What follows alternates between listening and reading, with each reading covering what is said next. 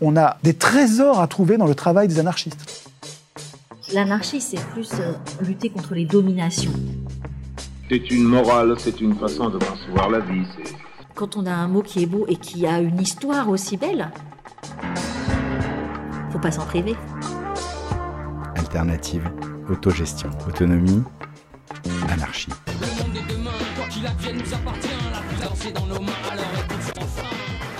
Histoire d'A, podcast des émancipations. Allez, en piste. Alors, ben, bienvenue dans ce nouvel épisode de Histoire d'A. Aujourd'hui, A pour euh, autonomie et A aussi pour Anna, qui est donc euh, notre invitée. Euh, Anna, qui est une amie à moi. Petit contexte, nous sommes au cimetière du Père Lachaise à Paris. Euh, non pas par euh, goût euh, morbide ni gothique, mais parce qu'on cherchait un endroit calme et on s'est dit que ça allait être calme. Alors il y aura forcément des bruits parasites, là comme un avion qui passe bien sûr, ou peut-être des voitures, enfin voilà, donc il y aura peut-être un peu de bruit, mais c'est quand même l'endroit le plus calme de Paris je pense. Donc je reviens à mon fil conducteur.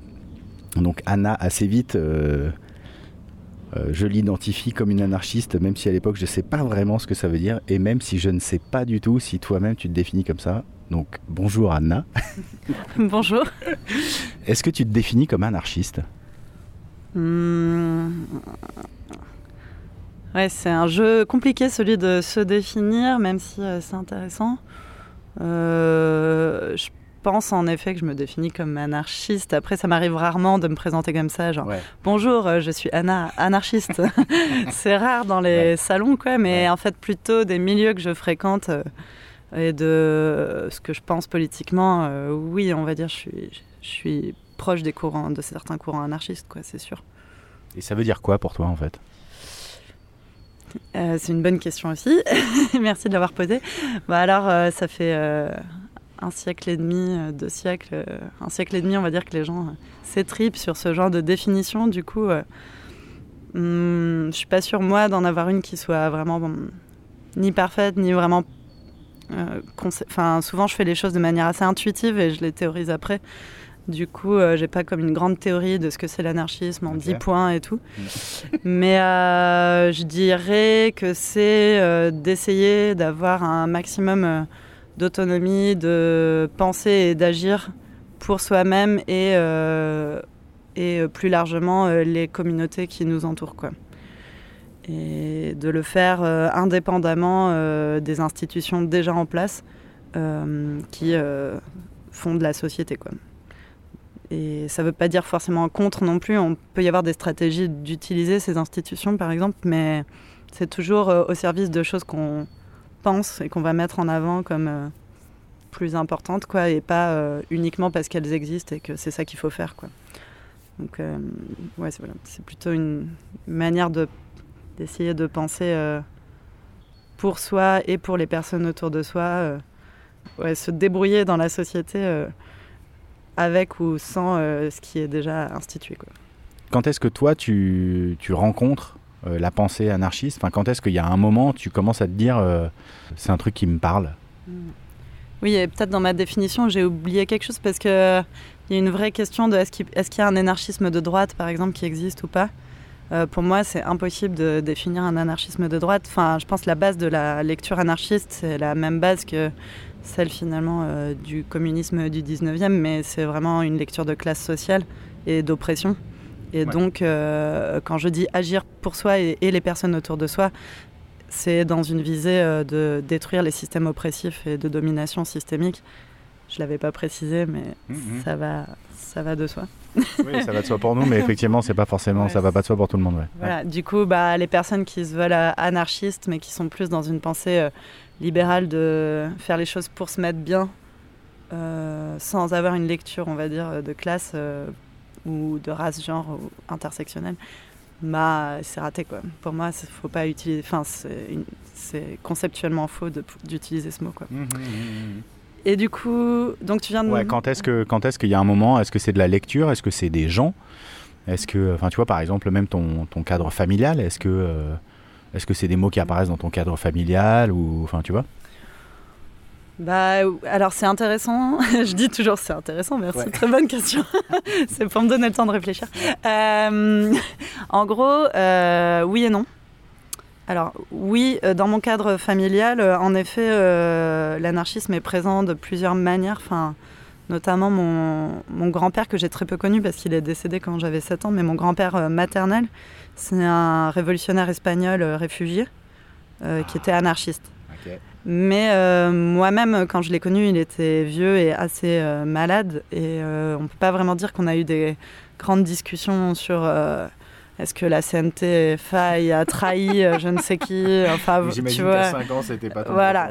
Donc, c'est sûr qu'il y a cette espèce de, d'histoire familiale, mais en même temps qui m'a pas transmis beaucoup de contenu, quoi. Plus comme une, une chose qui est là avec des mots. Enfin, au moins, le mot existe. Euh, il est prononcé, mais il n'y a pas vraiment de contenu politique autour. Enfin, on va expliquer euh, très brièvement. Et euh, après, c'est sûr que je viens d'une famille.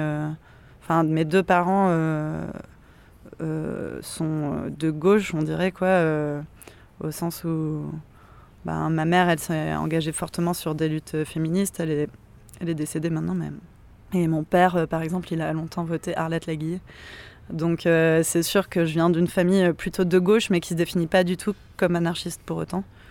Euh, mais euh, voilà, qui est très au fait des différents courants. Enfin voilà, les établis, la gauche prolétarienne, les Mao des années 70. Enfin, c'est des choses. c'est un contexte familial. qui qu'ils ont vécu, enfin que mes deux parents ont vécu quoi.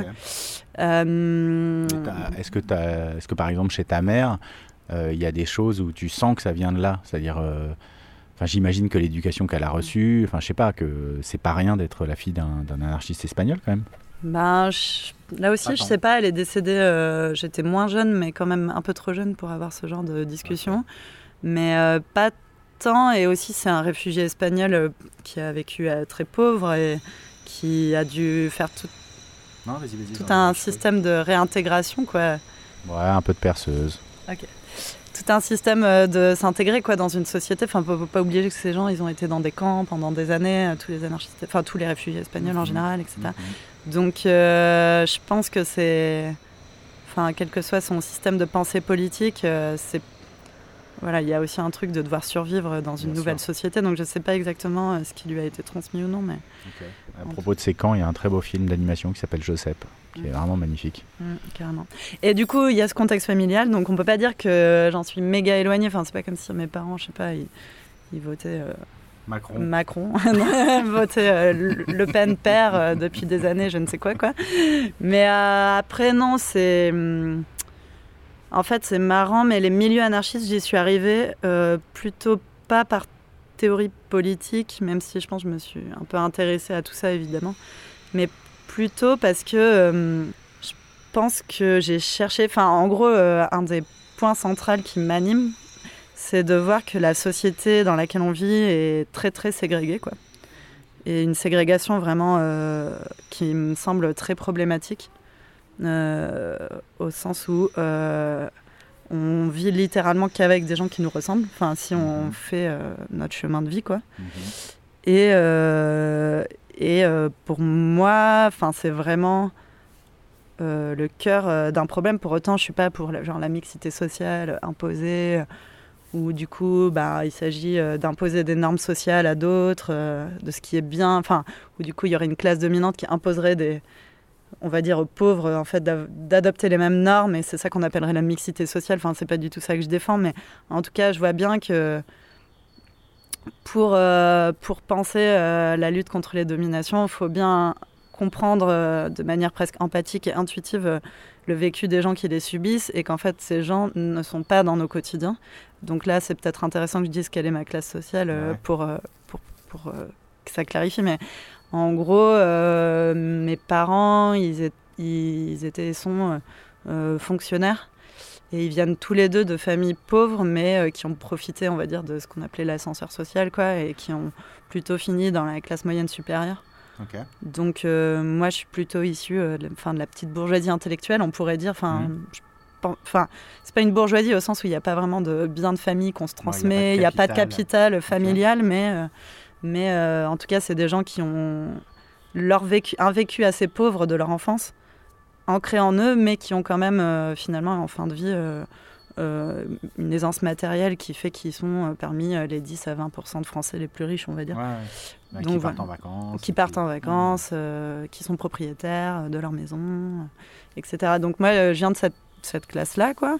Et voilà. Et donc euh, moi, ce qui m'a animé pas mal, c'est plutôt, enfin, je pense, euh, j'étais assez tri. Enfin, finalement, j'ai toujours été mobilisée par le fait d'aller chercher des gens euh, très différents de moi, Euh, un peu par un truc de curiosité qui est peut-être problématique par moment, mais quand même qui est un gros moteur de de- d'aller vers quoi. Mhm. Et du coup, j'ai plutôt été attirée par des milieux où il me semblait que je trouvais comme euh, de la joie et, euh, et euh, une sorte de des communautés de vie un peu foutraque avec des gens euh, au parcours très variés, très différents du mien. Et, et c'est souvent ça qui m'a attirée. Et il se trouve que ces milieux, euh, c'était des milieux qui se politisaient pas mal comme anarchistes et que j'ai rencontré un peu comme ça, enfin par rencontre de rencontre. voilà, telle personne, voilà, un ami euh, qui, qui m'invite dans un atelier vélo autogéré, hop, euh, euh, je saisis un truc qui se passe à cet endroit, du coup ça me donne de... Enfin, je, suis ce fil, quoi, d'une manière, euh, comme je disais, assez intuitive. Et en fait, petit à petit, euh, je réalise... voilà l'endroit politique où je suis en train de me, me placer mais c'est pas pas une pensée comme euh, un, envie de- ouais un plan euh, organisé genre Ouais. je pense que l'anarchisme c'est super, donc je dois aller vers des milieux anarchistes, donc je vais aller là parce que c'est ça. Où sont les anarchistes près de chez moi Ouais, voilà, et ça s'est fait un peu. que- Enfin, c'est des allers-retours, hein, évidemment, mais. Par ailleurs, je me suis farci pas mal de bouquins de théorie politique, mais que je comprenais pas, hein, je pense, à cette époque. Ok. Enfin, Mais genre, entre. quel âge? Là, j'ai 35 ans. Non, non, non, non, pas maintenant, Ah. mais euh, à l'époque où justement tu commences à explorer euh, ces vélos, enfin le, le truc de vélo autogéré, ça c'est encore à Montpellier? Non, non, ça c'est un peu plus tard dans ma vie. C'était un exemple. Euh, Là, j'avais, là, j'avais 27 ans, mais en gros, c'est au- à la fin du lycée. Puis aussi, il faut dire qu'au lycée, j'ai vécu un, un moment de lutte sociale qui s'appelle le CPE. Enfin, je l'ai vécu juste à la fin du lycée, et donc c'était le contrat première embauche. Et c'est pour nos plus jeunes auditeurs et auditrices. C'était un mouvement euh, contre la précarisation, euh, on va dire, euh, du travail. et, notamment parce que c'était un contrat qui s'adressait beaucoup aux, aux- bah, jeunes. Quoi. Donc c'était un mouvement lycéen très très important qui a été une des seules victoires finalement de la rue. Euh, une victoire très temporaire vu que ensuite toutes les, enfin comme souvent on gagne un truc mais derrière toutes les tous les dispositifs sont repassés dans d'autres lois Oui. deux, trois, quatre ans après. Parce qu'il ne faut pas oublier que la classe dominante a le temps long pour elle. Mais euh, sur le coup, Eux, en- ils ont un agenda sur les 100 prochaines années.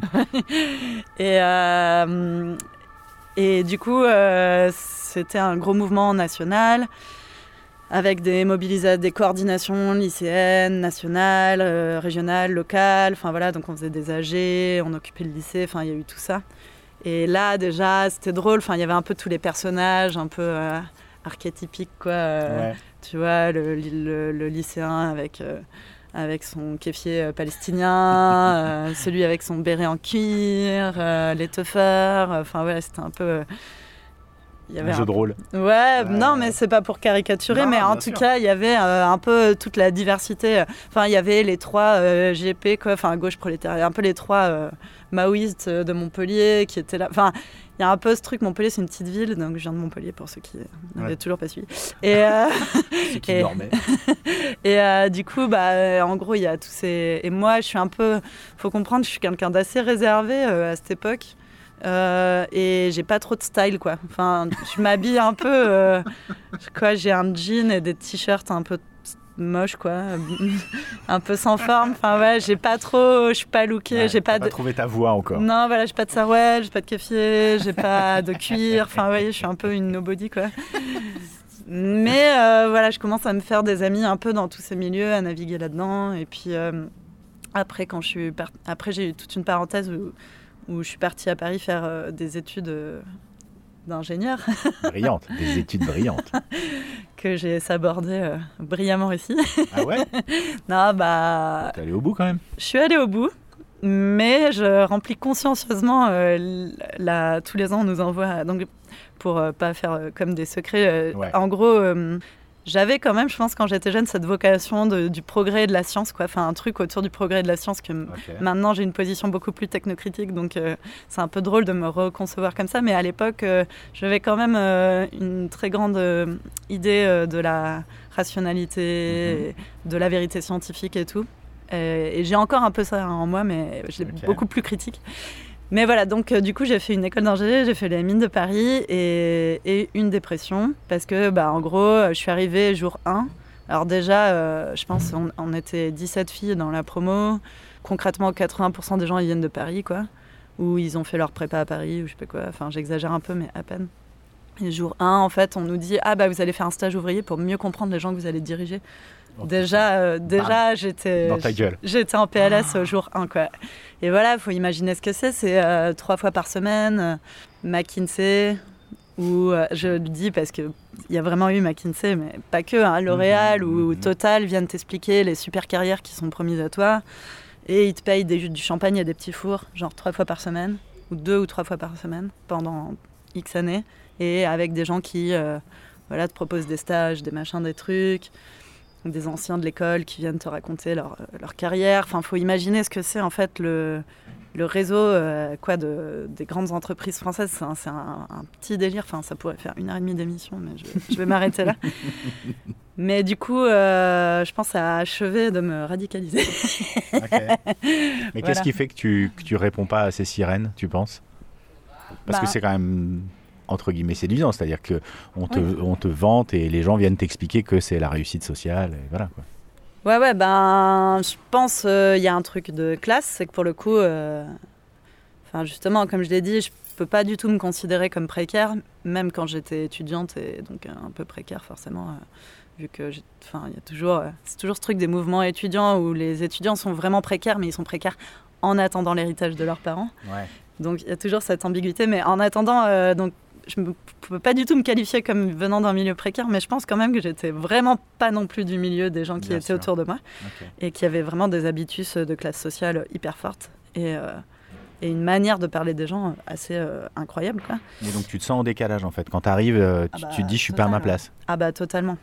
Euh, totalement en décalage. Et puis, euh, comme je l'ai dit, ma mère, elle, elle a quand même euh, lutté sur des questions féministes. Alors, un féministe un peu à la mouvement de libération des femmes, enfin un peu un féministe que peut-être je critiquerais maintenant. Enfin, on- par exemple autour de la question du voile.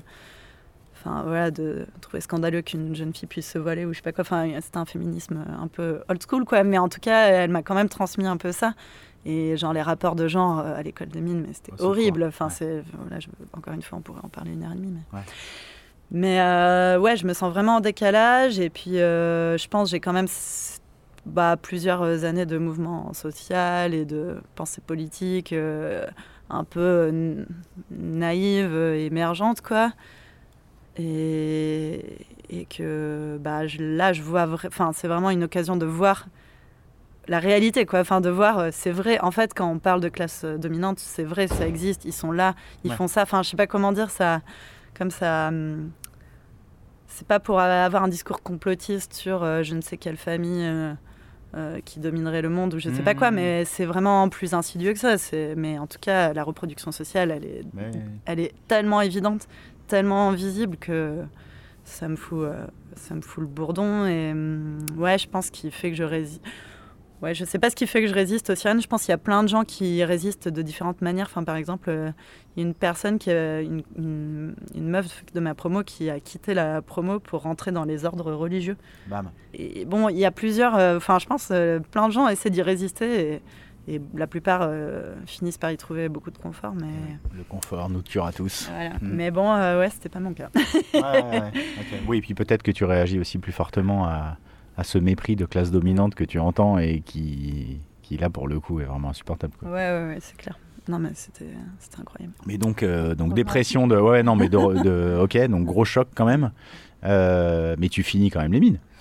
Ouais, ouais, j'ai pris un an et demi de pause parce que c'était autorisé dans le cursus, enfin où j'ai fait des stages quoi, à l'étranger.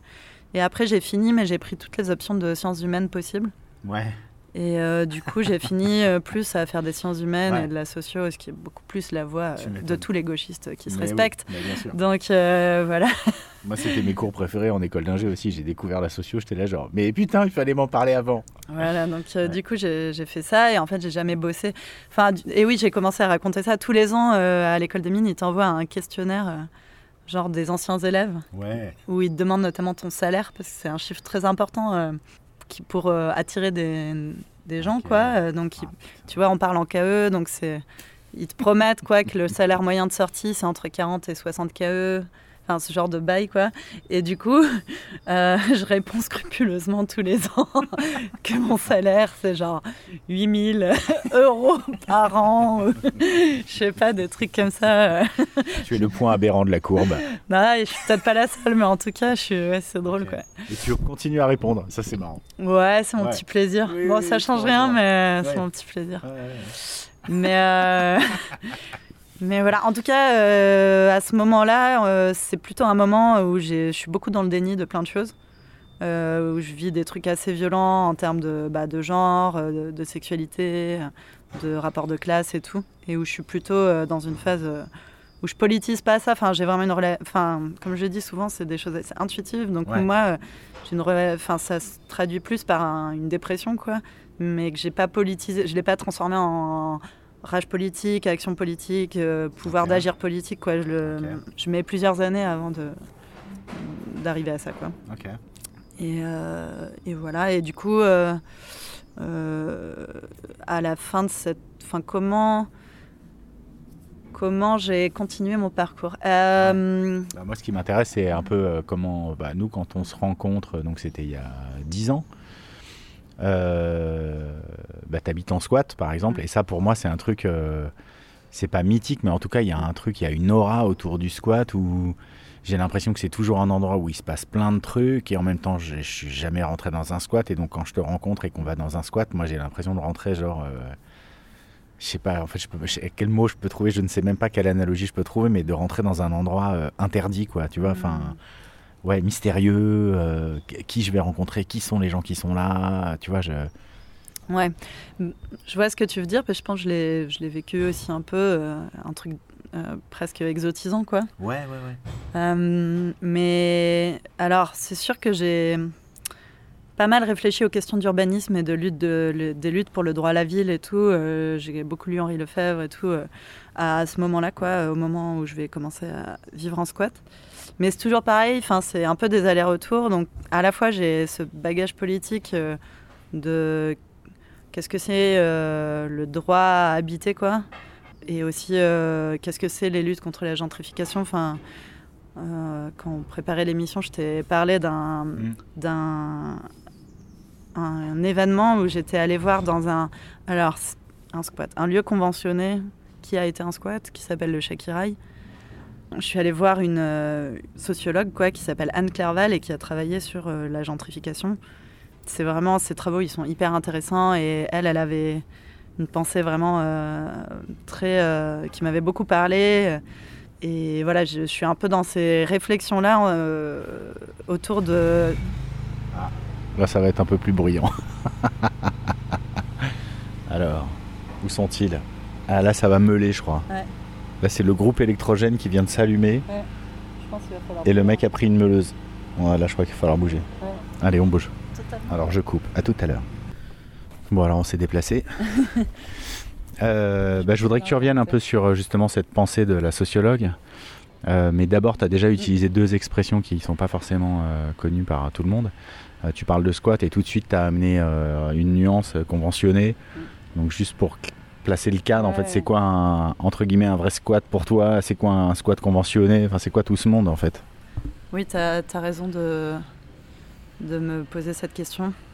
Euh, parce que euh, même au sein du milieu. Bah, en gros, squat, ça, même au sein du milieu squat, il n'y a pas genre comme un consensus sur qu'est-ce qui est un vrai squat ou quoi. Moi, je pense la base, c'est que squat, c'est un mode d'habiter, comme euh, tu vivrais dans un pavillon ou dans une caravane. Et en fait, ça désigne juste le fait euh, de vivre dans un endroit dont tu n'es pas l'occupant euh, légal, c'est-à-dire que tu es occupant sans droit ni titre, ce qui, contrairement à, à la dénomination officielle, te donne quand même des droits, et euh, Ah. notamment parce que la justice reconnaît enfin, la justice ne reconnaît, rec- comment dire, dans les textes de loi, il y a quand même un droit à habiter qui existe, Mais qui, bon, en pratique, le droit de propriété euh, prédomine. Donc, en gros, quand tu vis sans droit ni titre dans un endroit dont tu es ni locataire ni propriétaire, à la fin, tu te fais expulser si euh, les propriétaires euh, le demandent. Mais euh, tu peux quand même avoir des délais. Merci beaucoup. Et, et, euh, en fait, si on regarde la Constitution ou les textes, il y a quand même, euh, enfin, c'est- c'est tout le plaidoyer des assos comme euh, le droit au logement ou, ou le- la Fondation Abbé Pierre qui lutte pour un logement décent pour toutes et tous, euh, sur ré- revaloriser le, le droit d'habiter comme un droit fondamental, au, au moins aussi haut que celui de propriété. Mais Bah oui. bon, on sait bien que la- notre société, depuis la Révolution, est quand même fondée. Sur la prédominance de la propriété privée, donc ça paraît compliqué euh, Mhm. de mettre. euh, Enfin, je suis assez sceptique sur les possibilités de mettre Ouais. ça en place de manière douce et pacifique. Mais euh, Oui, en tout que, cas, est-ce que, parce que moi, quand je te rencontre, je, il y a un truc qui vient heurter mon confort bourgeois où je me dis, Ah, mais t'habites dans un lieu où peut-être dans trois mois on, on va te dire, va-t'en. Putain, mais ça psychologiquement, mais comment on fait pour, pour tenir ça, quoi? Et en même temps, je vois un lieu bah, ouvert où il se passe plein de choses, où il y a plein de gens. euh, avec des profils très différents où je, me, où je vois bien que ces gens-là, bah, s'ils sont pas là, bah, ils sont à la rue en fait. Donc ouais, ok, donc il faut des lieux comme ça. Donc euh, oui, bah ouais, vous avez ouvert ce lieu, donc vous êtes venu dans un endroit qui était fermé et maintenant vous y habitez, bah ouais, carrément quoi. Enfin, heureusement. Enfin, je sais pas, tu vois, c'est plein, il y a plein de trucs mêlés quoi. oui, ben, hum, en tout cas, c'est sûr que les lieux où moi j'ai habité, c'est des lieux qui sont vacants depuis 5, 6, 7, 8 ans. Enfin, c'est vraiment euh, scandaleux en fait. Euh, Et c'est dans Paris. dans Paris, ouais. Oh, bah, il y en a plein. hein. Ouais, Ça, et des surfaces de malades. Ouais, ouais. C'est pas, on parle pas de 30 mètres carrés quoi. Non, non, on parle de Le Stendhal, c'était, enfin, je sais pas, c'était une ancienne usine, non? Enfin, Alors, euh, bah, il y a eu plusieurs euh, lieux. Quoi. Le premier, c'était un bâtiment d'habitation rue Stendhal. C'est pour ça que ça s'appelle Stendhal. Ouais. C'est très original. hein. Le Souvent, les squats, ils ont le nom. de- En fait, tu fais des AG qui durent 8 heures pour trouver un nom, puis finalement, tu prends le nom de la rue. Quoi. Ah, voilà. Tout le monde est ok? Ouais, c'est bon. Voilà. Mais euh, du coup, euh, là, c'était un bâtiment d'habitation qui appartenait à une privée et qui était encore vide. Bon, là, j'habite plus à Paris depuis deux ans, donc euh, je sais plus, mais qui était encore vide il y a trois ans, quoi. Mais Et, après, on, avait, on a squatté les locaux de dératisation de la mairie de Paris, les anciens locaux de dératisation de la mairie de Paris, le SMASH. Ça s'appelait comme ça. et voilà. Et ensuite, on a squatté une ancienne. euh, on a squatté une petite maison euh, rue Orfila. Ah Avec, oui, un immense, avec un immense parking. Ouais, je me souviens très bien. On a fait disco 110, soupe là-bas. 110 rue Orfila. Ouais. Et ensuite, euh, on a squatté une La clinique, ouais, euh, la voilà, la clinique ouais. du bien-être, rue Erard, dans le 12e. c'est bien-être avec un N, vous voyez la, la blague. Donc ça, c'est une clinique privée, c'est une histoire un peu triste d'un mec qui a fait faillite et qui a été très soutenant dans notre occupation. Enfin, c'était bizarre, on avait des, comme des bonnes relations avec notre propriétaire, ce qui est vraiment bizarre quand tu es squatteur. Ouais. À la fois, c'est bien, mais à la fois... Hmm. Enfin, C'est louche, c'est ouais. louche. Enfin, par exemple, le type a vendu la clinique, enfin son, son bien, quoi, et a réussi à négocier que l'acheteur, qui est bon, un cabinet immobilier qui s'appelle Emery, c'est vraiment le cabinet immobilier du luxe, quoi, nous rachète avec, euh, avec- enfin, achète occupé, quoi, c'est-à-dire euh, prennent les squatteurs avec euh, le bâtiment et euh, ne nous mettent pas dehors euh, avant, de, avant le moment où il ferait les travaux. Quoi. Euh, donc c'est hyper bizarre. Enfin, là, tu es vraiment en mode ok, mais non. Enfin, donc on en arrive à qu'est-ce que c'est un, un squat conventionné ou non? Là aussi, il n'y a pas une définition. Enfin, en gros, ce qui clive euh, beaucoup euh, dans le milieu squat, c'est le rapport au propriétaire. Quoi. Euh, Mhm. Est-ce que c'est une pensée, un rapport politique? euh, de dire, euh, en gros, euh, de toute façon, euh, nous, on est dans une démarche politique et on va pas aller discuter avec un propriétaire et voir, on va même euh, refuser euh, la farce de la justice, quoi, euh, en n'allant pas se représenter euh, avec nos vrais noms en justice euh, et euh, du coup pas essayer de négocier, d'avoir des délais.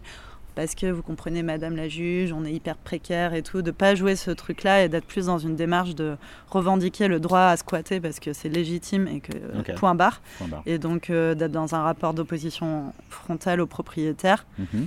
par, euh, par euh, voilà euh, parce que c'est ce qui Ouais, est politiquement politique, euh, juste Ouais. Euh, et ça c'est toujours euh, à contrebalancer avec une autre euh, stratégie qui serait une stratégie que euh, de essayer de durer le plus longtemps possible Eh oui. et euh, qui implique euh, des compromissions avec euh, cette logique un peu pure, quoi, et des compromissions qui peuvent être d'essayer de discuter, enfin, dans- comme de jouer un peu le jeu du bon squatter, qui est, vous comprenez, on n'est pas comme les autres squatteurs, ah, les Roms, c'est vraiment des mauvais squatteurs, mais nous, on est des bons squatteurs. Enfin, ouais, il y a vraiment ce truc-là euh, aussi dans le milieu squat. Et notamment euh, dans les squats qui, dont leur vocation d'ouverture est plutôt artistique, où c'est en fait des, des étudiants d'art précaires qui n'ont pas en fait des lieux de création, ce qui est légitime de vouloir avoir des lieux de création, hein, mais, mais du coup qui vont euh, plutôt euh, dire, voyez, nous, on fait des choses... euh, fait des... Ouais, ok, voiture qui pardon, désolé. on fait des choses utiles, on fait des choses belles, vous voyez, c'est pas comme les autres, quoi. Enfin, notre... Vous pouvez être gentil avec nous parce que notre valeur, elle vient du fait qu'on fait des choses ouvertes au public. Et ouvertes au public selon une certaine norme qui est la nôtre, celle de notre classe sociale, et qui est en fait un peu la même que celle du juge ou celle du propriétaire. Pas tout à fait. Mais du coup, tous ces gens se comprennent, quoi, et on vous fait des petites AMAP, on vous fait des petits trucs. Du coup, ça légitime quoi, notre possibilité de rester par le fait qu'on est gentil, quoi. Et donc, euh, ça, J'imagine après qu'il y a toutes les couleurs entre voilà, les deux là, là. j'ai caricaturé, Ouais, euh, caricaturé euh, volontairement un peu comme deux pôles. Et après, après, on navigue entre les deux, quoi, Et évidemment. toi-même, est-ce que tu as navigué entre les deux? C'est-à-dire qu'il y a des moments où tu disais, bon, bah là, là c'est bien d'aller voir la justice parce que si on gagne six mois, tant mieux. Et que là, vu que c'est l'hiver, il faut qu'on gagne ces six mois-là, euh, qu'on gagnera pas si on est dans l'opposition. Il y a des moments où tu étais là en mode, non mais là, de toute façon, euh, enfin, c'est c'est quoi toi ton chemin là-dedans? Euh, oui, j'ai beaucoup navigué entre les deux. Et hum, plutôt, bah, en gros, euh, comment je suis arrivée en squat du coup, bah, pour revenir à ce que je disais tout à l'heure, c'était un moment où je m'intéressais pas mal aux questions urbaines, au droit habité, mais si je suis arrivée, je me suis jamais dit il faut que j'aille en squat parce que c'est euh, nanana, c'est une démarche, je sais pas quoi. En fait, euh, tous les milieux politiques, ça me faisait un peu peur, je me sentais pas méga légitime à Paris, enfin à Montpellier, je connaissais un peu les gens, mais là, c'est le moment où je commençais à politiser ce qui m'était arrivé en école d'ingé, et à, moi, euh, ouais, euh, me repolitiser quoi, autour de tout ce qui m'entoure, quoi. Mais, euh, mais je me sentais quand même pas légitime à aller dans les réunions qui sont publiées sur des sites comme euh, Paris Lutte Info, par exemple, qui est un site coopératif d'information militante. Bon, bah voilà, c'est des réunions, tu connais personne, les gens, ils sont hyper silencieux.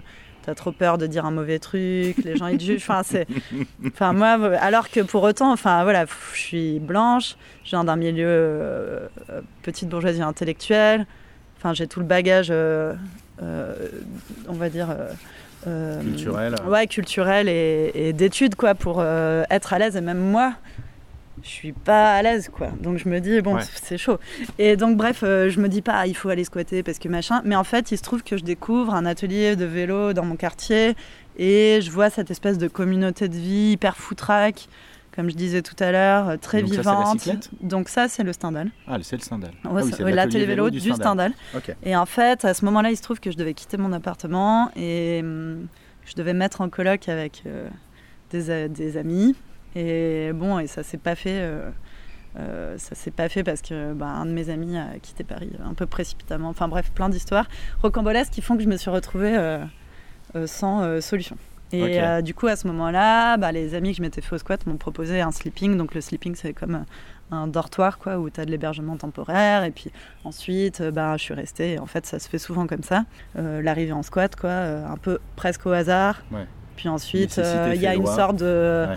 truc un peu euh, organique, quoi, euh, de grève, quoi. Soit ça prend, soit ça rejette. On sait pas trop pourquoi. Et ça peut être un peu violent d'ailleurs. Oui. Parfois, quand, quand t'es accueilli, que t'as envie, mais que le reste du groupe euh, non. dit non, quoi. Ouais. Donc ça, c'est aussi une autre question. Mais bref, en tout cas, moi, j'ai vachement navigué entre ces différentes stratégies et plutôt, ce que j'essayais de tenir, c'était de s'organiser autour des personnes les plus précaires parmi nous.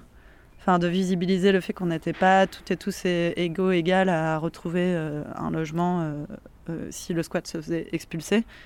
Et du coup, de plutôt prendre le temps d'essayer de comprendre quelle était la stratégie que les personnes les plus précaires voulaient mettre en œuvre Hmm. et de partir de là quoi. Alors ça je le dis a posteriori comme si c'était hyper simple en vrai c'est enfin voilà les âgés ça criait c'est machin enfin c'était pas non plus si clair mais moi c'est un peu ça qui me guidait un peu dans ma stratégie quoi. Ok, trop bien. Euh, et du coup par ailleurs, le Stendhal, donc c'était vraiment ce truc euh, que je recherchais, quoi, d'une, comme une sorte de famille recomposée, enfin, qui me permet euh, de vivre avec des gens très différents. Enfin, j'ai déjà dit que c'était un gros moteur pour moi, et là, c'était vraiment une grande, un grand pas pour moi dans ce truc de vaincre la ségrégation sociale dans laquelle euh, on se place presque sans s'en rendre compte, euh, Oui. juste en vivant nos chemins de vie et en faisant des choix libres et éclairés à chaque instant.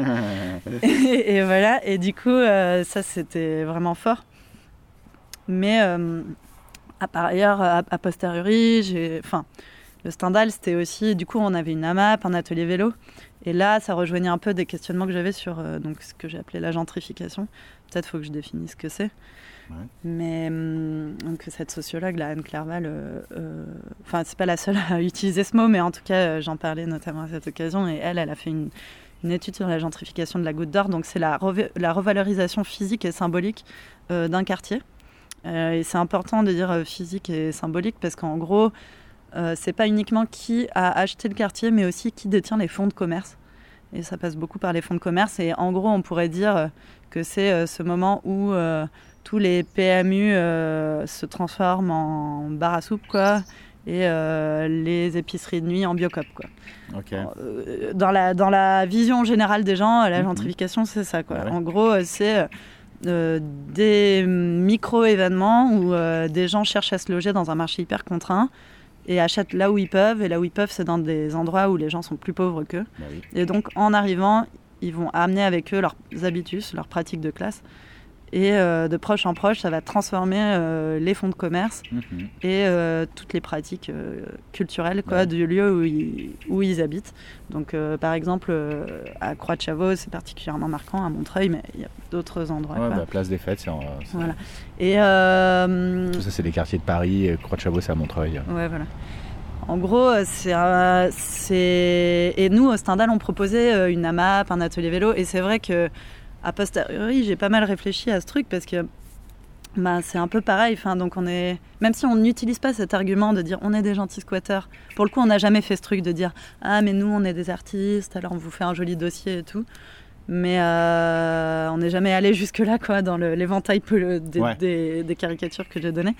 Mais en fait, en mettant en place euh, bah, des choses que par ailleurs je trouve bien, quoi, une AMAP, un atelier vélo, c'est sûr qu'on participait aussi. euh, Enfin, c'était de l'énergie qu'on prenait à faire ça, qui allait s'adresser. Alors, l'atelier vélo, pour le coup, enfin, dans le 20e, les gens qui le fréquentaient, c'était vachement les gamins de Saint-Blaise et tout. Bah ouais. Enfin, c'était.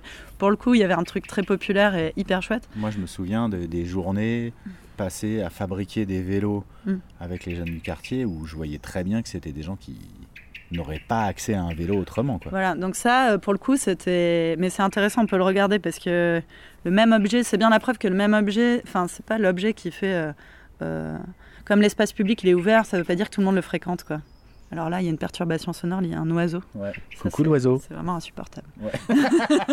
On est à Paris ou quoi? Merde Et ouais, en gros, euh, ça montre bien que l'atelier vélo, c'est pas bien ou mal en soi, il n'y a pas de valeur en soi à l'atelier vélo, mais c'est plus là, pour le coup, cet objet-là avait vraiment réussi une vocation de, enfin, d'être approprié par euh, plein de gens euh, qui, justement, euh, ne venaient pas réparer leur fixie, quoi, pour continuer dans les caricatures.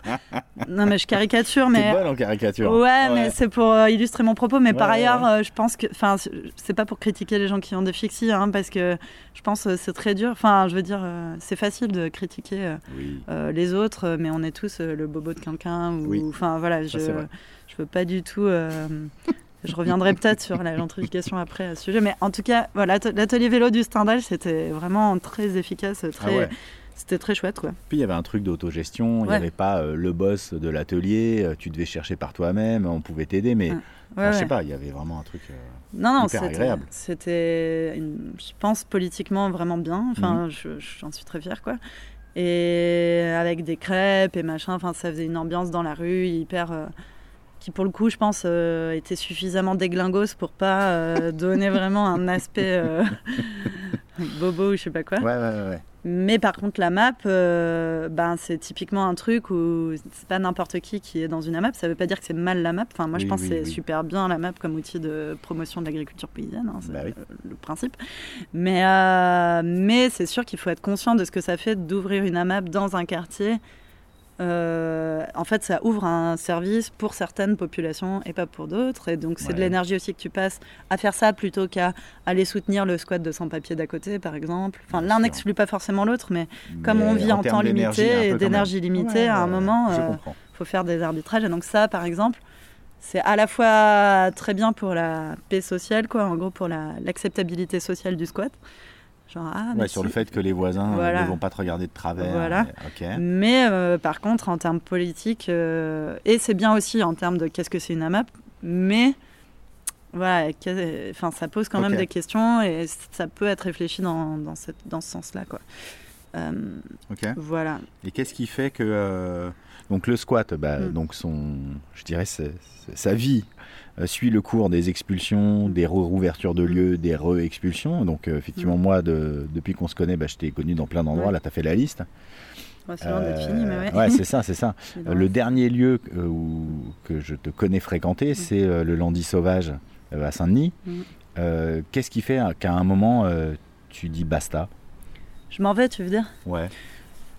Euh, à vrai dire, j'avais un peu prévu de m'en aller, même avant le lundi, et c'est un peu le lundi qui m'a fait rester. Je vais, Ah. je vais expliquer un Ouais. peu ce que c'est le lundi et tout, mais en gros, j'ai déjà eu des moments où j'ai dit basta. Enfin, je pense notamment dans ce dans ce chemin un peu entre théorie et pratique et entre politisation et euh, et expérimentation. euh, ben, la clinique du bien-être, c'est aller un peu loin. Enfin, je pense que je cherchais d'être entourée de gens très différents de moi. Là, c'était, je pense, un peu trop loin en termes euh, politiques. Non, mais ça pose des questions, tu vois, parce que tu prétends que. Euh, je veux aller loin. Euh, non, mais là c'est trop loin. Bah, au sens, euh, bah, par exemple, faire une réunion non mixte, c'était vu comme euh, agressif euh, pour les hommes, tu vois. Enfin, il y avait des choses politiquement, c'était plus possible. Du coup, j'ai déjà, euh, comme, euh, sans, j'ai comme déjà fait comme une branche, quoi, disjointe. C'est par ailleurs, c'était un endroit que j'adorais, mais voilà, ça devenait un peu. Euh, J'ai dit ça en caricaturant, c'est une ou deux personnes qui, po- qui portaient un peu cette position-là, mais c'était pas la position dominante non plus, sinon je serais pas restée aussi longtemps. Mais Ouais. en tout cas, il y avait euh, ce truc de. euh, Enfin, et puis aussi pour des raisons affectives, mais qui sont aussi politiques, quoi. Mais bref, en tout cas, à un moment, on a aussi fait une sorte de sous-groupe qui s'est mis à ouvert des lieux qui étaient un peu plus politisés aussi, au sens. euh, non pas que le squat avant, c'était pas politique, mais en tout cas, euh, plus. euh, proche quoi du milieu autonome anarchiste quoi justement donc peut-être on pourra embrayer là-dessus Ouais, mais ouais, ouais. mais en tout cas plus clair quoi sur, sur qu'est-ce que c'était comme lieu et moins euh, cours des miracles quoi pour prendre un peu euh, Ok. voilà ça triait plus à l'entrée entre guillemets euh, qui pouvait venir ou non euh, sur des bases politiques quoi Ok, mais c'est-à-dire là d'un coup, toi tu, tu as envie que ton mode d'habitation soit plus politique dans le sens où euh, c'est la réquisition des logements, c'est enfin c'est c'est quoi que tu entends par plus politique oui bah que je, euh, oui je vois bien que c'est un peu euh, un peu flou quoi peut-être euh, ce que je raconte mais c'est plus euh, dans l'organisation d'être euh, bah en gros d'être plus attentif aux différents systèmes de domination qu'il y a dans le groupe quoi Ok. des systèmes euh, donc euh, de, de plus pouvoir faire valoir des aspects féministes. Enfin, en gros, ce truc de euh, c'est pas parce que tu es de gauche politisé en squat euh, à lutter pour euh, le droit au logement avec des personnes précaires qu'il n'y a pas en fait des choses à travailler en termes euh, Ouais. de racisme, féminisme, mépris de classe chez toi quoi. Et du coup, et aussi avec les gens que tu accueilles quoi. Oui. Voilà. Et du coup, c'était plus ça, que ce soit plus explicite, qu'il y avait une attention particulière à ce genre de choses dans les lieux où je vivais. Ok. À toutes les dominations et pas voilà. juste à faire un tri entre. euh, Ouais, voilà. Ouais. Un, euh, un truc comme ça, quoi. Ok. C'est ça que je veux dire par plus politisé, peut-être plus que politique, mais enfin, je sais pas, c'est compliqué cette question Ouais, de ce qui est politique ou pas, mais en tout cas, euh, c'est ça que je veux dire. Et du coup, ce chemin de là a amené au Landy, qui était un, un lieu de. Un lieu de plusieurs milliers de mètres carrés.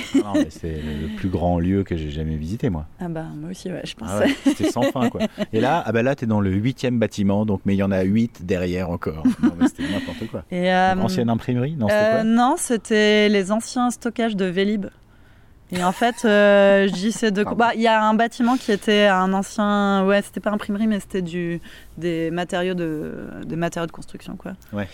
Et après, c'était des entrepôts euh, qui étaient le stockage de Vélib. Et quand je de cours, il a perdu euh, Vélib, quoi. Ouais. Bah, il a vidé ces trucs-là et ça appartient à, à du public, à l'établissement public foncier d'Île-de-France, l'EPFIF, qui est euh, l'aménageur du Grand Paris et de tous les réseaux de transport et des JO. Et en gros, ils ont un foncier de ouf parce que, enfin, un foncier vraiment très très important quoi. C'est eux qui, en gros, ils achètent pour le compte de la collectivité. Après, comme ils ont des fonds très importants, et après ils attendent, euh, ils gardent le truc quoi euh, pendant des années en attendant de pouvoir faire leur projet d'aménagement quoi. Ok. Donc euh, en gros là où j'ai vécu au Landy, ça devait pas être construit en 2024. Et là pour le coup on vivait, enfin c'était un peu comme une, euh, enfin pour moi le Landy c'était vraiment un juste milieu entre, euh, enfin on était 70 avec des gens vraiment très différents. Et euh, pour autant je pense qu'on a réussi à tenir des trucs politiques assez euh, clairs, assez classe. Enfin, je dis pas que ça a été euh, 100%. euh, Bien sûr. Voilà, enfin, Mais en tout il n'y a cas, pas de pureté dans l'histoire, Avec quoi. une mais- attention Ouais. très forte portée à toutes les questions de domination, quelles qu'elles Ben, soient. beaucoup, ouais, je trouve. Après, euh, tout en reconnaissant la diversité des personnes qui y habitaient. Tu peux pas, par exemple, euh, accepter euh, des comportements euh, ultra sexistes de quelqu'un sous prétexte qu'il n'a pas le même bagage culturel, mais tu peux pas non plus, genre, traiter quelqu'un exactement de la même manière parce qu'il n'a pas le même bagage culturel. Je sais pas si c'est obscur ce que je dis, mais Moi, en- j'arrive pas. à- ouais, bah par exemple. Donne-moi un exemple. Non, mais j'en sais rien, c'est tout ce truc de. de. Des gens qui sont en galère mais n'ont pas eu un parcours politique qui ont fait qu'ils ont réfléchi aux questions féministes. Ouais. Ben, ça veut pas dire que tu dois accepter des choses euh, sexistes, Ouais. mais euh, si au moindre truc bizarre, euh, tu les exclus. Oui. Ben, c'est complexe aussi, quoi. Ouais, Donc, il y a tout un. C'est pour ça que c'est un, un travail collectif. Et, c'est, et justement, tout l'enjeu, c'est que c'est des individus, on parle entre individus au sein d'une communauté, et c'est des individus tout à fait aussi aptes à comprendre Bien sûr. euh, que les autres, et du coup, bah, il s'agit juste de travailler ensemble euh, tout ça. Mais ça demande euh, bah, ouais, d'être. d'aimer euh, se confronter à des choses qui sont pas exactement comme soi, qui sont pas pures, il y a- enfin qui sont pas. Voilà, donc Ouais, c'est tout vie, ce quoi. truc, euh, voilà, qui a après Oui, a parce qu'il ne été. s'agit pas de devenir dogmatique à, à notre tour. euh. Bah, c'est souvent ce qui est reproché, en tout cas au milieu, euh, Ouais. à certains milieux euh, politiques. Mais par ailleurs, euh, euh, à Notre-Dame-des-Landes, il y a eu une stratégie euh, qui a été mise en place qui s'appelait donc Notre-Dame-des-Landes, qui était un lieu occupé contre un aéroport. Je pense là, Oui, Les là, gens je pense savent, je pense, hein. On n'a pas besoin de mettre petit astérix. Normalement, ben, il y a eu une, toute une stratégie qui s'est appelée dite de composition, donc euh, de faire des alliances stratégiques avec euh, des gens différents, quoi, Ouais. et qui a été très critiquée parce que ça a fait avaler des couleuvres euh, à plein d'endroits sur sur des questions politiques, de, par exemple de féminisme, de bien-être animal et des trucs comme ça, quoi. Et ou de racisme et tout. Et donc voilà, tout est un peu, enfin, tout est un peu dans la, dans la subtilité, quoi. C'est-à-dire, euh, là, on était 70 et on a réussi pendant deux ans et demi, trois ans, deux ans et demi, quoi, à 70, à, à créer vraiment une communauté de vie où je pense sincèrement que tout le monde a appris du pouvoir d'agir et euh, un truc euh, communautaire ouvert, très beau, quoi. Donc c'était hyper chouette et je suis partie parce que je me sentais euh, devenir un peu une vieille conne. Genre un matin, tu t'es levé et t'es dit, mais quelle est la vieille conne en face de moi? Bah, Non, je le c'est ça, sentais, je le sentais déjà quel, avant euh, d'ouvrir le lundi et le lundi, ça m'a, le bâtiment était tellement incroyable, les possibilités étaient tellement incroyables, je suis restée finalement Mais pourquoi vieille conne? longtemps. Bah, hum, Enfin, vieille, je comprends, mais. c'est le au sens de la répétition des choses, quoi. C'est, il y a des choses qui ressemblent à ce que tu as vécu qui se passent, mais c'est pas celle que tu as vécue. Et du coup, toi, tu vas avoir l'impression que tu sais comment ça va se passer parce que tu as déjà Ah, vécu ça. Mais du coup, tu vas avoir une posture euh, assez euh, jugeante ou, ou tu vois, te dire c'est comme ça ou c'est pas Ouais. comme ça. Écoutez-moi, moi, je sais. Écoutez-moi, je sais. Ok. Et, et, et alors que finalement, c'est un peu injuste parce que euh, par rapport à des personnes qui vivent la chose pour la première fois et qui ne sont pas toi et donc peut-être vont faire autrement. Enfin, même si statistiquement, euh, bah, tu as souvent raison, des fois tu as tort. Oui, oui, oui. Donc, en tout cas, toi, euh, tu as l'impression de connaître une solution et donc tu as envie que ça soit celle-là. euh, ouais. Ouais, ou en tout cas de Enfin, tu vois des choses se mettre en place de manière répétitive qui sont un peu. euh, voilà, comme dans tous les groupes humains, par exemple. ben, tu fais une, une- une réunion un peu longue, une réunion du lieu de vie pendant 4 heures. Euh, Donc nous, on avait des réunions tous les 4 heures, euh, euh, tous les lundis pendant qui duraient 4 heures, de 20h à minuit quasiment. Donc c'est un peu sportif, quoi. Déjà, enfin, en gros. c'est euh, l'exigence c'est- du collectif, ouais. Ouais, et ça, euh, en termes de, je dis, de classe sociale, c'est déjà bien clivant, quoi. Parce que pour tenir une réunion de 4 heures, il faut avoir une petite endurance, quoi. Il faut avoir une petite possibilité. Enfin, faut pas travailler à 6 heures du mat le lendemain ou je sais pas quoi. Enfin, bref. euh, Ouais, il faut être capable de maîtriser le- la rhétorique la et tout ça. enfin, ouais. les jeux de pouvoir dans le groupe et tout. Donc euh, ça aussi, on a pas mal travaillé sur les formes des réunions et tout, bon, sans prétendre à la, à la perfection. hein, Mais... Non. mais tu vois, dans une réunion, ben, pour la millième fois, euh, il y a un sujet qui est fini d'être évacué par, en disant Ah ben, tiens, on n'a qu'à faire un groupe de travail. et donc, il y a un groupe de travail de cinq personnes qui se constituent. Ouais. Et tu sais déjà qu'à la réunion d'après, ce groupe n'aura pas avancé parce qu'en fait, c'est des gens qui sont déjà surchargés, qui sont cinq. Il n'y a personne qui est vraiment comme référent de la chose. ou Enfin, cinq, euh, c'est vraiment beaucoup pour faire avancer un sujet. C'est pas très efficace comme forme. Tu sais qu'un binôme, par exemple, c'est plus efficace. Parce que rien que cinq, trouver une date commune à cinq Bien dans nos agendas, Ouais, nanana. putain. Enfin, et donc tu vois ça se mettre en place. Ouais. Est-ce que tu dis non, je pense que c'est nul Ou est-ce Ouais. que tu dis rien? C'est un micro-exemple, mais il faut se dire que le quotidien est rempli d'exemples comme ça. Et du coup, je trouve que c'est pas une très bonne posture, quoi. Est-ce que c'est parce que ces situations euh, commencent à te, à te fatiguer C'est-à-dire que tu les Mm. vois réarriver et tu Mm. n'as pas envie d'attendre que le groupe de 5 arrive la semaine d'après. Donc donc Mm. c'est toi qui es épuisé par rapport à, à ce mécanisme de décision collective et tout? Ouais, c'est ça. Bah, je suis fatiguée de faire attention à pas trop donner mon avis ou à pas avoir l'air trop ronchonne, quoi. Enfin, trop défaitiste ou quoi, parce que par ailleurs, il se passe plein de choses, plein de choses hyper euh, belles que j'ai pas prévues. Et voilà, mais je vois que ça me prend de plus en plus d'énergie. Et Ok. aussi, quand je dis quelque chose, ça, je suis pas la seule hein, dans ce cas-là, mais qu'en gros, les anciens, on commence à avoir une euh, légitimité vraiment trop forte. Enfin, quand on dit quelque chose, c'est trop écouté. Ok. Et c'est pas très bon non plus. Du coup, on passe notre temps à pas dire forcément ce qu'on pense Pour que le groupe pour fasse que son le groupe. expérience. Mais du coup, enfin, ça met dans une position un peu bizarre. Ok. Et hum, ça, c'est un vrai enjeu de comment euh, comment utiliser ce, ce- tout ce puits de savoir-là sans euh, le transférer, le transformer en un pouvoir autoritaire quoi. et Eh domination, quoi. Eh Et ça, euh, ben, il y a plein de bouquins qui travaillent cette question-là euh, euh, sur les. Enfin voilà, qu'est-ce que c'est toutes les théories euh, politiques des groupes. euh, Enfin voilà, il y a. et C'est c'est pas simple quoi. C'est pas nous. Ah bah enfin, non, je veux non, dire, c'est pas comme si on avait découvert euh, ce truc-là. Enfin, c- tous Non. les groupes ils sont confrontés. Mhm. Ou souvent les groupes ils sont confrontés. Enfin, en tout cas, tous les groupes qui ne veulent pas avoir de structure hiérarchique. Voilà. Mm. Et, et du coup, ben, nous, on était assez formalistes pour le coup, enfin, parce que moi, j'étais très inspirée par un, un, li- un texte qui s'appelle La tyrannie de l'absence de structure de Joe Freeman, qui est donc une meuf qui a étudié les groupes féministes euh, un peu autogérés dans les années 70 Ouais. aux États-Unis et qui a regardé euh, quels étaient euh, les pouvoirs qui se réinstituaient euh, dans les groupes qui se disaient euh, Sans horizontales, structure. sans structure et pas formalistes. Donc nous, on était assez formaliste, mais le problème, c'est que si t'es trop formaliste, c'est aussi très excluant. Parce que du coup, les il faut, pour les gens qui connaissent pas le Ouais. machin, mais du coup, il faut parler au bon moment, dire le bon truc. Enfin, donc voilà, c'est pareil comme souvent dans la vie. Enfin, c'est une sorte d'intelligence euh, de groupe d'arriver à mettre des conditions où les gens se sentent à l'aise de dire les choses et après d'essayer de composer autour de ça, quoi. Mais il n'y a pas une euh, bonne Mmh, réponse. Mais c'est vrai que nous, on mmh. était assez, euh, assez formaliste et, hum, et du coup, bah, ça m'a permis pendant longtemps quoi, de réussir à trouver des places pour dire des trucs sans trop en dire, nanana. Mais c'était quand même fatigant. Quoi. Ouais, c'était.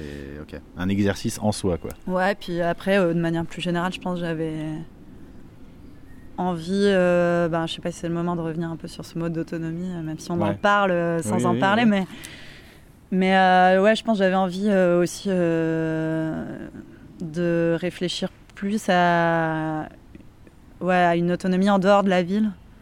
Euh, pour autant, euh, c'est vrai qu'à Saint-Denis, j'étais très proche de, bah, de groupes euh, de personnes sans papier. Enfin, j'étais très proche de luttes que je considère vraiment très importantes. Je pouvais vraiment amener du soutien matériel à tout ça. Donc ça, ça m'a beaucoup retenu.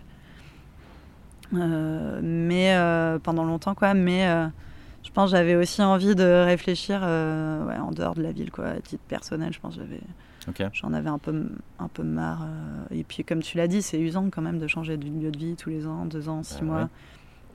ouais. Et voilà, enfin, c'est quand même courant en squat que les gens, enfin, qu'il y ait un renouvellement, tu vois. Et bah, je pense que quand tu commences, t'imagines forcément que toi, tu vas être différent. Et puis, plus ça va, plus tu vois que finalement, ben, tu reproduis des choses que d'autres gens ont fait et qu'en fait, c'est pour de bonnes raisons que ces gens ont fait ça et que tu les comprends mieux. Et voilà, il faut un peu d'humilité, je pense, euh, Oui. là-dessus. Et c'est pas pour autant qu'il faut devenir des vieux réacs comme tous ces gens qui vieillissent en devenant Voilà. des vieux réacs, n'est-ce pas. Hein, Ce n'est pas Il y a un autre chemin possible. un autre, un- une autre euh, fin de vie est possible. mais, euh, mais voilà, faut un peu plus d'humilité sur. euh, ouais, voilà. Je pense de manière générale. De manière générale, quand tu comprends que les gens font des choses parce qu'ils font des choix contraints et qu'ils font un peu ce qu'ils peuvent, enfin en tout cas la plupart des gens, quoi. euh, ça veut pas dire qu'il faut excuser. Comprendre n'est pas excuser, n'est-ce Ouais, pas? bah oui. ça ne veut pas dire qu'il faut pas ju- en fait euh, juger politiquement très fortement certaines choses, mais c'est vrai que moi je crois beaucoup à la politisation par l'empathie. Et bah là actuellement, j'ai plus un, enfin j'ai plusieurs euh, comme vie, mais une de mes vies c'est un peu comme du journalisme on pourrait dire, et ça Oui. passe beaucoup par le fait de faire des entretiens et tout, et de transmettre ces entretiens. Et je crois vraiment au truc de euh, ouais, bah, tout ce que j'ai dit autour du fait de casser les mécanismes de ségrégation et de créer de l'empathie et de la compréhension des vécus. Et Et tu veux dire que par exemple, apporter des témoignages de gens qu'on ne croise jamais, c'est ça casser la ségrégation, par exemple? Bah, je dis pas, je prétends pas. euh, Non, non, mais tu vas pas résoudre le problème de la non, ségrégation, mais hein, mais- Ça va dans ce sens-là en tout cas. Enfin, ça va dans ce qui m'a. Bah, ça continue quoi, ce chemin de toujours chercher à pas rester cantonné à, à un milieu euh, qui me ressemble, même si je vois bien que moi aussi je suis pas exemple de.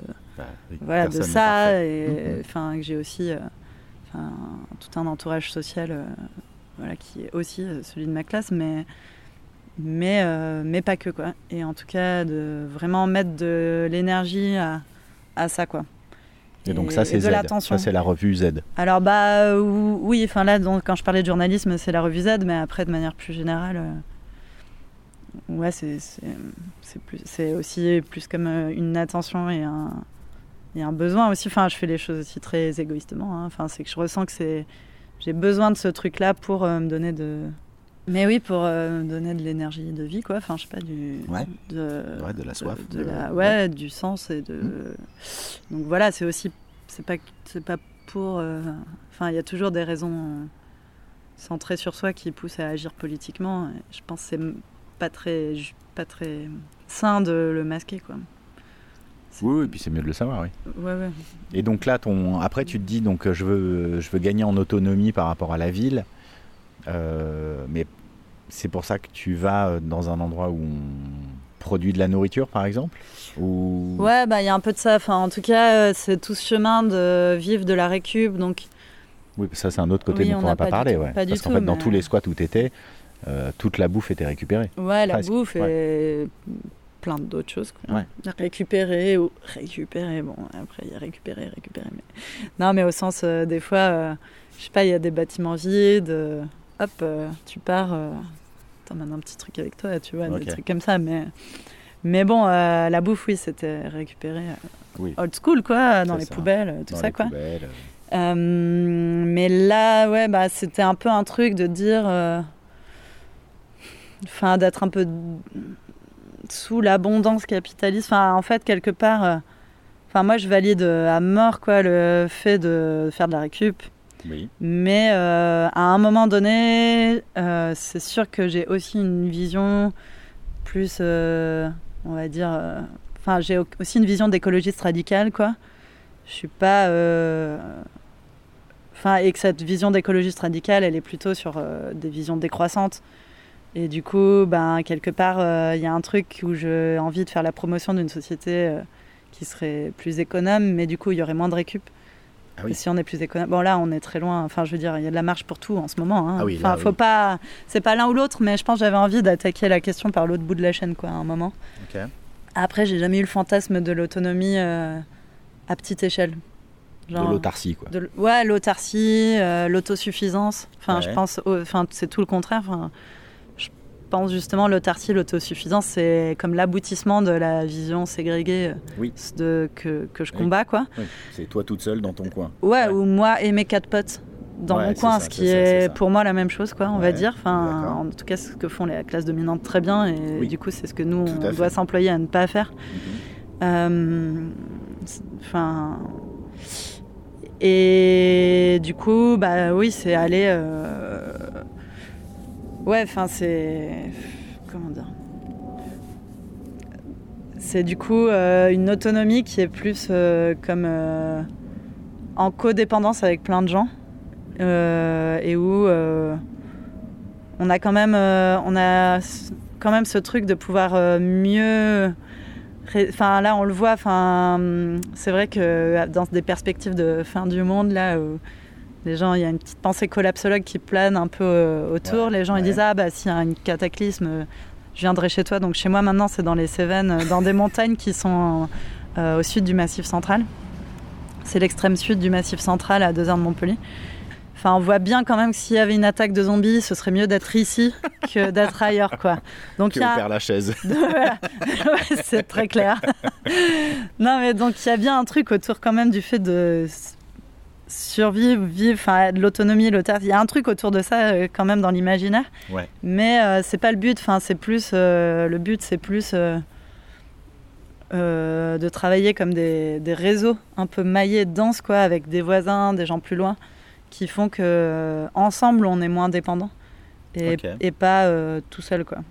Et du coup, moi, je, c'est plutôt ma perspective de l'autonomie, quoi. C'est plutôt, ben, les gens s'organisent euh, comme ils s'organisent, avec les gens qui veulent et qui leur ressemblent dans des communautés, mais que ces communautés, ben, en gros, elles échangent, elles sont ouvertes, euh, on peut, il y a des porosités euh, et elles sont pas définies euh, uniquement par euh, une habitus de classe ou, Ouais. voilà, Ou une couleur de peau. ou une couleur de peau. Après, ça exclut pas que des gens veuillent s'organiser en non-mixité euh, ou je ne sais quoi. Enfin, mais en tout cas, moi, je pense qu'il y a quand même il y a de la place pour euh, à la fois s'organiser euh, d'une manière choisie et à la fois être en lien et euh, pour eux, quoi.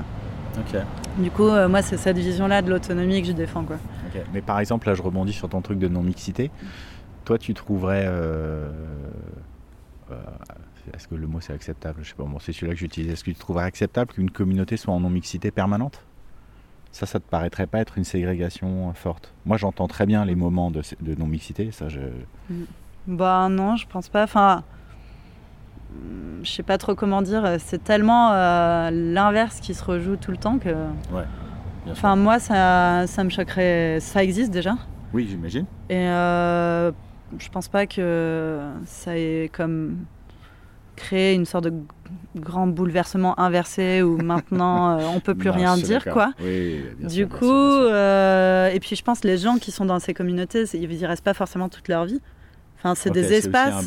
C'est aussi, il y a des besoins pour des gens à certains moments, des espaces, mais ça veut pas dire que tu es obligé d'être là-dedans pour toute ta vie. Enfin, c'est aussi ce truc de circulation. Ça veut pas dire qu'on est citoyen du monde, qu'on peut aller partout, mais enfin, en tout cas, comment dire, un de mes privilèges de classe, c'est de pouvoir me déplacer facilement, Oui. euh, passer d'un lieu à l'autre, me sentir vite. euh, euh, légitime quelque part, me Mhm. sentir et ça, ça, ça participe à ma sécurité matérielle et affective parce que je sais que s'il y a un souci, je pourrais rebondir en allant ici, en allant là. Et ça, c'est plutôt quelque chose que j'ai envie d'étendre à tout le monde que Bien de sûr. réduire. Bah oui.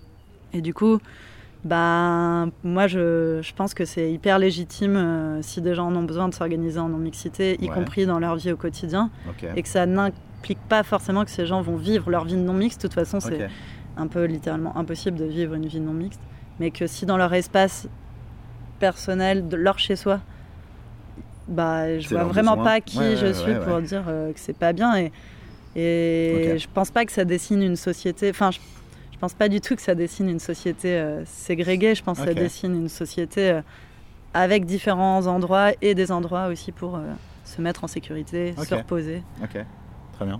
Voilà. Ouais, ouais, ouais, ça va. Euh, je comprends mieux. Il y a aussi un truc quand on a commencé à discuter, alors je sais pas s'il faut ouvrir cette porte de- du livre Constellation, mais peut-être pour euh, Ouais, donner à connaître en fait ce, ce- ce livre. Il y a donc il y a ça dont je voudrais qu'on parle et je voudrais aussi parler un peu de tes bah, quelque part des limites ou des critiques que tu fais toi sur ce chemin d'autonomie. Euh, parce que comme on n'est pas en autarcie et qu'on est quand même dans un monde, eh ben, par exemple, euh, quel, euh, comment juges-tu, quel regard politique peux-tu jeter sur les gens qui veulent être autonomes et qui en même temps sont RSA et donc dépendent de la grande structure étatique enfin, donc voir justement où c'est qu'on place ce curseur, qu'est-ce que, enfin, voilà, quel regard tu Mm. poses là-dessus. Euh, peut-être commençons par ça, puis on finira par euh, constellation, peut-être. Ouais, ouais, carrément. Bah, hum, comme pour tout, euh, tout dépend de ce qu'ils prétendent, quoi. C'est-à-dire, pour moi, il n'y a aucun souci à vivre du RSA. Ouais. Enfin, de refuser les travaux, le travail tel qu'il nous est proposé, de considérer qu'on on a le droit juste de vivre et que ce qu'on crée euh, a une valeur. Enfin, j'avoue, moi, ça, ça me pose aucun souci. Après, euh, c'est plutôt euh, sur les prétentions politiques qu'on peut avoir, où en effet, des fois, enfin, je peux avoir une critique au sens.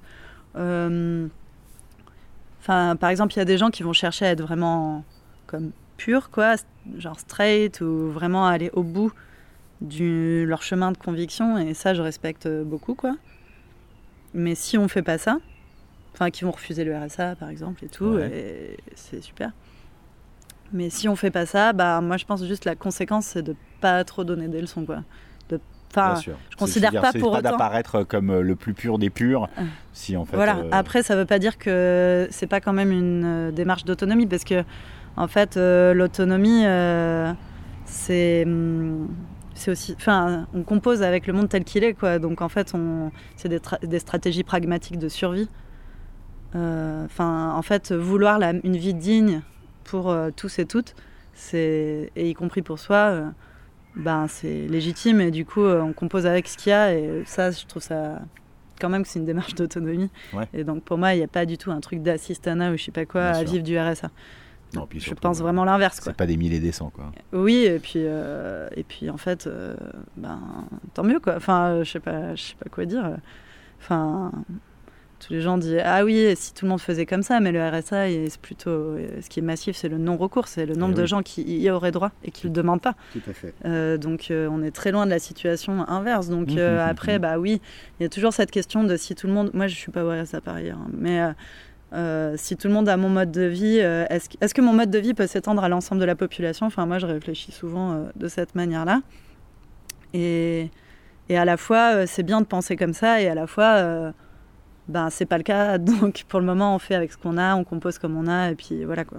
Juste, faut pas prétendre que et c'est pareil, nous, par exemple en Lozère, on dépend beaucoup bah, de l'essence, des routes, des voitures, qui ne sont. Enfin voilà, la DDT, euh, c'est l'État, euh, enfin même si les routes, c'est souvent municipal, mais c'est beaucoup des financements européens, des financements de, l'État, euh, avec les dotations et tout. et la voiture, bon bah voilà, je c'est pas, c'est pas une petite entreprise locale quoi. Le pétrole, on va pas le forer dans le champ du voisin quoi. Du coup, bah, c'est pareil, quoi. euh, ça, ça veut pas dire que c'est mal. Ça veut juste dire on fait comme on peut. Et puis, Ouais. évidemment, on privilégie aussi plein d'autres modes de déplacement. Bien sûr. Mais des fois, bah oui, euh, la voiture individuelle, c'est un confort. Bah oui. euh, Enfin, je sais pas, moi, j'ai une vision assez. euh, Enfin, oui, je pense. euh, Peut-être c'est pas assez révolutionnaire d'une certaine manière, mais. En tout cas, je, suis plus attachée à créer ouais, des communautés, à travailler autour du soin et des personnes avec moi autour de moi. Ah bah. Et en essayant de me demander qui sont les personnes qui en ont le plus besoin, Ouais. que de travailler à des grandes perspectives révolutionnaires, quoi, euh, avec euh, genre euh, la lutte prolétarienne ou je ne sais quoi. Et pour autant, je suis très contente qu'il y ait des syndicats qui fassent ce taf-là. Mais voilà. On va laisser passer le, ah, le corbillard. Ce sont des choses qui arrivent dans les cimetières. Bon bref, et pour, euh, pour Constellation, Ouais. mais peut-être euh, peut-être euh, tu me diras quand il faut qu'on s'arrête. Mais... Ouais, ouais, ouais. Non, mais ça va. Pour Constellation, c'est un livre qui a été écrit par un collectif qui s'appelle Mauvaise Troupe. C'est un livre qui date un peu. hein. Ça doit être 2015, 2014. Moi, je dirais un truc comme ça, ouais. Et euh, c'est un livre qui m'a pas mal marqué. Alors c'est hum, bon, dans- en gros, euh, c'est issu d'un milieu euh, de l'autonomie française, quoi. Alors bon, en- avant l'entretien, j'ai lu euh, qu'est-ce que ça voulait dire autonomie sur Wikipédia. Et je me alors suis dit tiens, je- et bah bon bref, c'est tout ce qu'on imagine, quoi. le fait de décider pour soi-même. de s'autogouverner, etc. Que ce soit un pays, une communauté, une personne, et, et de de pas être, dé- c'est l'inverse de dépendant, quoi, comme dans le Mhm. cas de l'autonomie des personnes âgées, par exemple, ou je sais pas quoi. Et, euh, mais il y avait une phrase qui était drôle, c'était, euh, il y a, y a un mec qui a dit, euh, il- au 19e, il y a autant d'autonomie que de type de, de type d'autonomie que de type d'omelette. Je trouvais cette phrase absurde, mais Ouais. un peu drôle. Genre, il y a l'omelette comme ci, l'omelette comme ça, l'omelette euh, Ok. aux fines herbes, l'omelette, je sais pas. Voilà, et bref, et du coup, bah, l'autonomie, c'est un peu pareil, c'est très polysémique. Ça peut désigner autant l'autonomie ouvrière, donc la, les, les- la réappropriation des usines par les ouvriers, euh, en dehors des structures syndicales. Mhm. Euh, donc il y a tout, notamment en Italie, il y a eu tout un courant assez fort euh, de l'autonomie ouvrière. Quoi. Euh, ça peut désigner aussi donc l'autonomie, c'est-à-dire les anarchistes qui ne s'organisent pas au sein des structures syndicales comme la CNT, donc qui refusent les institutions anarchistes. Et oui. Donc c'est plutôt, euh, enfin voilà, donc moi c'est plutôt ma famille politique et moi je me mets pas en, en opposition quoi. Enfin je trouve quand même que à plein d'endroits euh, les anarchistes dits organisés, donc euh, par Mhm. exemple la CNT, ils font un travail idéal, font un travail de terrain qui est qui est très bien aussi quoi. Enfin c'est pas forcément, enfin moi je me, des fois non mais des fois oui quoi. En tout cas moi ma famille Ouais, politique c'est plutôt ouais. c'est plutôt celle-là, quoi. Et, et donc, on dit autonome, en fait, finalement, par rapport au syndicat. C'est ça qu'on avait appelé Ah, l'autonomie, quoi. Euh, plus que euh, l'idée de l'autonomie. C'est pas tant pour être autonome qu'on est autonome, c'est parce qu'on est autonome des, structures, euh, Ouais, des dans la- structures euh, anarchistes, quoi. Et donc, euh, dans cette famille-là, on va dire, bah, il y a eu euh, plein de temps un peu forts, euh, et aussi même, euh, je sais pas, des groupes armés, enfin, il y a eu plein, plein de choses, quoi. Mais là, dans, depuis le début du, 20, du 21e siècle, quoi, on va dire, bah, les temps un peu marquants, bah, il y a eu l'insurrection zapatiste en 94, après, euh, bah, tous les, la période des contre-sommets, euh, à Seattle, euh, Gênes, euh, 99, 2001, etc. Je crois que c'est ça les dates, mais Ouais. vérifiez quand même. Ouais. Euh, Soyez autonome. soyez autonome. Ask the fucking internet. Yes. Euh, et euh, bah, tous les mouvements altermondialistes, mais qui sont pas vraiment les chantres de l'autonomie, vu que c'est plutôt porté par des gens comme la Conf ou des gens très organisés, Ouais, on va ouais, dire. ouais. Mais euh, voilà, la galaxie autonome a aussi euh, vécu ce temps-là, quoi. Et après, euh, en France, il y a eu toute une expérimentation, enfin un mouvement, quoi, qui s'est créé et qui a duré pendant de longues années et qui s'appelait Sans titre et où c'est des gens qui se reconnaissaient dans l'appellation. Enfin, je pense pas qu'ils se définissaient comme ça, mais en tout cas, c'était des autonomes au sens des anarchistes euh, Sans sans structuration, euh, qui euh, vivaient dans différents lieux, en squat, en ville, à la campagne, qui allaient chez les uns les autres tous les deux mois et qui créaient un journal à l'issue de ces rencontres pendant des années, quoi. Tous les, j'imagine. Enfin, après, moi, je l'ai pas vécu parce que je suis arrivée à la fin de ça. Enfin, j'ai pas, j'ai vécu la fin, on va dire. Et hum, et et après, il y a eu. euh, Enfin, je vais pas rentrer dans toutes les luttes au sein des mouvements. Enfin, il y a autant de courants que de personnes, donc c'est toujours. On pourrait en pa- y passer des heures, mais en tout cas, euh, après, euh, au sein de ces, enfin, sans titre, c'est comme euh, un, un endroit qui a rassemblé, mais ça allait bien au-delà. Enfin, je le donne comme exemple d'un endroit de rassemblement, mais ça veut pas dire qu'il n'y avait pas d'autres autonomes en dehors de sans titre, quoi. Mais c'était un des endroits, on va dire, enfin, un des réseau euh, de l'autonomie, quoi, parmi d'autres, mais c'était assez central. Et euh, ensuite, il y a eu différentes parties, euh, enfin positions qui ont été prises. Euh, et donc ça s'est beaucoup plus euh, clivé entre. euh, ouais, j'ai vraiment, je sais pas si je vais rentrer là-dedans, mais pour, entre des groupes plus féministes matérialistes et euh, des groupes plus euh, qui appelaient à la révolution un peu romantique, quoi, on va dire, comme bah, le Comité Invisible.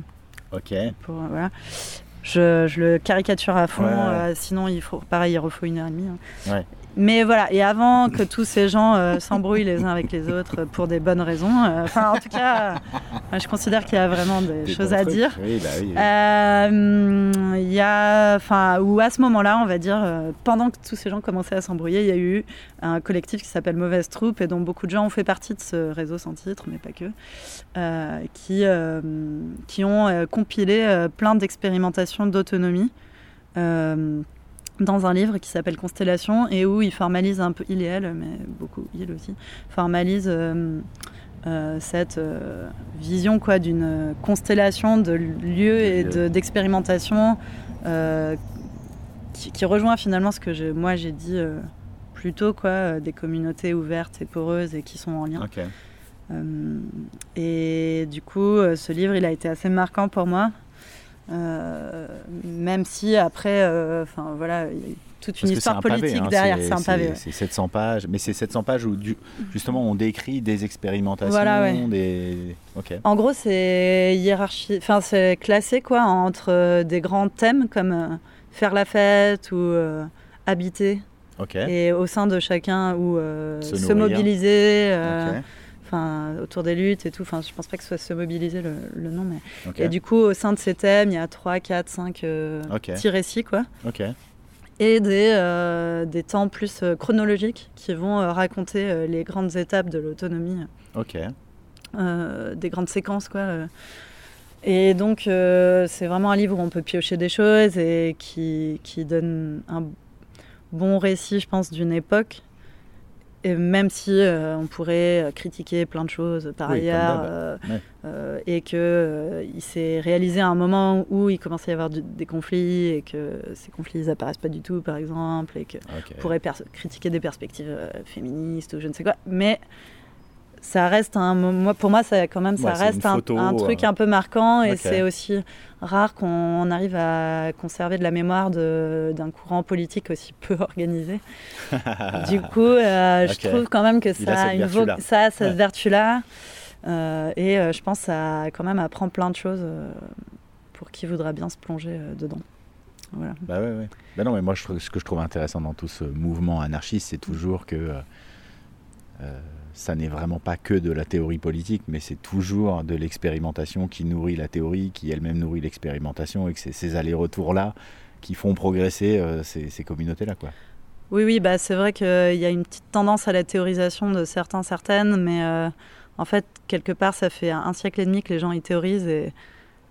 Alors, faut réactualiser, mais c'est dur de réinventer des choses. Quoi. Enfin, tout a déjà Oui. été un peu dit. Après, il y a des choses qui peuvent être plus ac- résonner plus en phase avec l'actualité une fois qu'elles sont un peu réécrites comme euh, d'actu. Quoi. Enfin, je sais pas comment dire, mais un truc qui peut être assez proche de quelque chose de pensé au 19e, euh, mais reformulé un peu d'une manière plus moderne, peu, enfin contemporaine, peut euh, à un moment résonner bien avec l'air du temps ou je sais pas quoi, mais en tout cas les questions qui sont brassées, elles sont brassées depuis un siècle et demi. Donc c'est vrai que moi je- j'évite de trop euh, passer du temps à théoriser quoi. Enfin, du coup c'est aussi pour ça que cet entretien est un peu foutraque. J'ai pas, j'ai pas genre déployé comme les, pas de les toi 28 un- courants Ben de machin truc. Bien sûr. Parce que, euh, en fait, j'aurais pu le faire en relisant quelques trucs, en préparant. Ouais. Et peut-être que c'est utile d'avoir des fois des, des clés de lecture euh, comme ça. Mais moi, ma vie, j'essaie de pas trop la considérer comme ça, quoi. Non, mais moi, ce qui m'intéressait plutôt, c'était ton chemin de vie. Euh, et effectivement, moi, c'est ça que j'aime aussi chez les penseuses et les penseurs euh, de l'anarchie du 19e. Mm. C'est que des fois, je lis des choses et je me dis, mais ça a, écrit, ça a été écrit avant-hier, ça, en fait. Ouais, c'est Et ça. parce qu'en fait, les questions de domination, euh, elles sont toujours là. Quoi. Ah bah ouais, ouais, c'est sûr. C'est fascinant. Et même sur la question des retraites à la campagne, toutes les, expériments de- les expérimentations de communes de clairières libertaires et tout au début du siècle. Enfin, en fait, c'est des choses qui existent depuis hyper longtemps sous plein de formes. Et c'est intéressant de le savoir. euh, C'est aussi utile d'avoir une histoire. Enfin, je pense tout le monde a envie d'hériter de plein. Enfin, de vivre, euh, d'hériter de quelque chose d'histoire. Enfin, d'ailleurs, c'est je pense, un moteur qui amène beaucoup de sécurité euh, affective dans la vie, de se sentir héritier d'une histoire, qu'elle soit familiale ou politique, et de savoir d'où on vient, d'avoir des éléments de référence. Et du coup, c'est utile de regarder le passé pour ça. Mais c'est vrai que euh, les discussions de comptoir euh, pour euh, différencier tel et tel courant et s'engueuler sur qui avait raison dans la fameuse controverse historique entre. c'est vrai que moi, ça me passionne pas Ouais. des masses non plus. Quoi. Voilà. Non, non, je suis d'accord. Voilà, nous allons pouvoir arrêter cet entretien qui pourrait durer encore des heures. Euh, merci au Père Lachaise de nous avoir accueillis. Ben, merci Anna. Euh, bonne, euh, bon chemin et on se retrouve bientôt dans les Cévennes. Tout à fait. Bon courage pour le montage de cet entretien. Ça va être drôle. À bientôt pour un autre épisode d'Histoire d'A.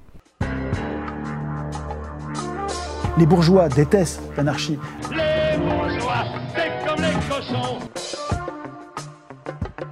Chacun avait de l'anarchie une idée tout à fait personnelle. Mourons pour des idées, d'accord, mais de mort d'accord, mais de mort lente.